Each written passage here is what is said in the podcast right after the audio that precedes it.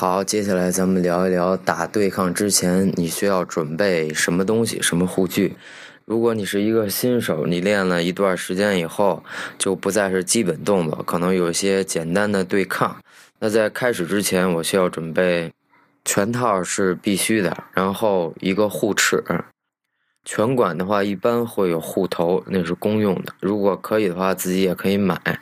然后如果有腿的，比如自由搏击、散打或者泰拳类的，就是买一个护腿，然后护裆、护胫骨。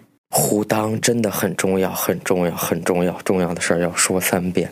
因为真的，你不知道馆里有某些人可能擅长断子绝孙脚，一脚就绝育，不用去医院，所以大家保护好自己。OK。